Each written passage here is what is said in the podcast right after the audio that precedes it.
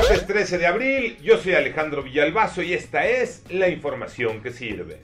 México fracasó en su respuesta a la pandemia. Es el diagnóstico que hace la Organización Mundial de la Salud y lo pone muy claro.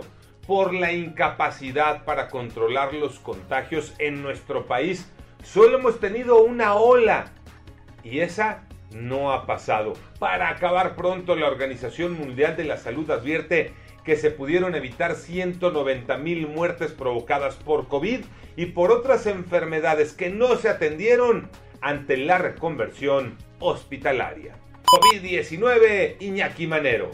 Por cierto, la Organización Mundial de la Salud advirtió que la pandemia de COVID-19 se encuentra en un punto crítico y está lejos de terminar.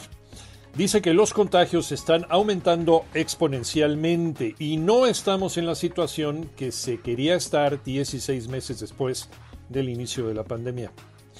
La Secretaría de Salud aquí en México reportó 364 muertos más para llegar a 209.702 personas fallecidas.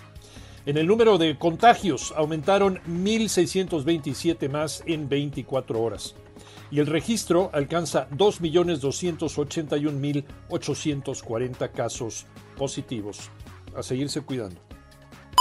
El clásico, la final adelantada América Cruz Azul, será sin público. Tocayo Cervantes. Así es, Tocayo. El próximo sábado en la cancha del Estadio Azteca se llevará a cabo una edición más del clásico joven entre Cruz Azul y América. América Cruz Azul, el superlíder contra el sublíder, pero será a puerta cerrada. Mientras no cambie el color del semáforo en la Ciudad de México amarillo, permanecerá cerrado para los aficionados el Coloso de Santa Úrsula. A diferencia del interior de la República, donde varios escenarios ya abrieron sus puertas con un aforo limitado. Por cierto, la jornada terminó este lunes, sin la fecha 14, con victoria del Puebla sobre Pachuca de tres goles por uno.